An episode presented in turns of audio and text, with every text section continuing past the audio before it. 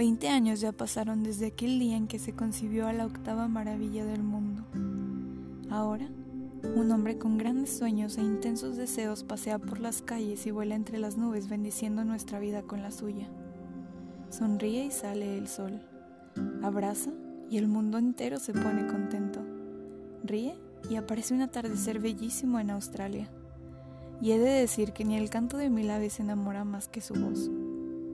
Si lo miras directo a los ojos, entiendes que el paraíso no es un lugar allá arriba, sino el mismísimo calor de sus brazos rodeándote.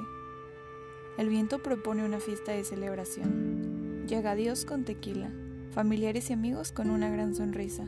¿Y yo? Bueno, le traigo mimos para toda la vida. Bendigo y celebro tu vida, no deseándote que seas la persona más feliz o el más grande, sino esperando que estés siempre cómodo contigo disfrutando de la vida y de sus disparates.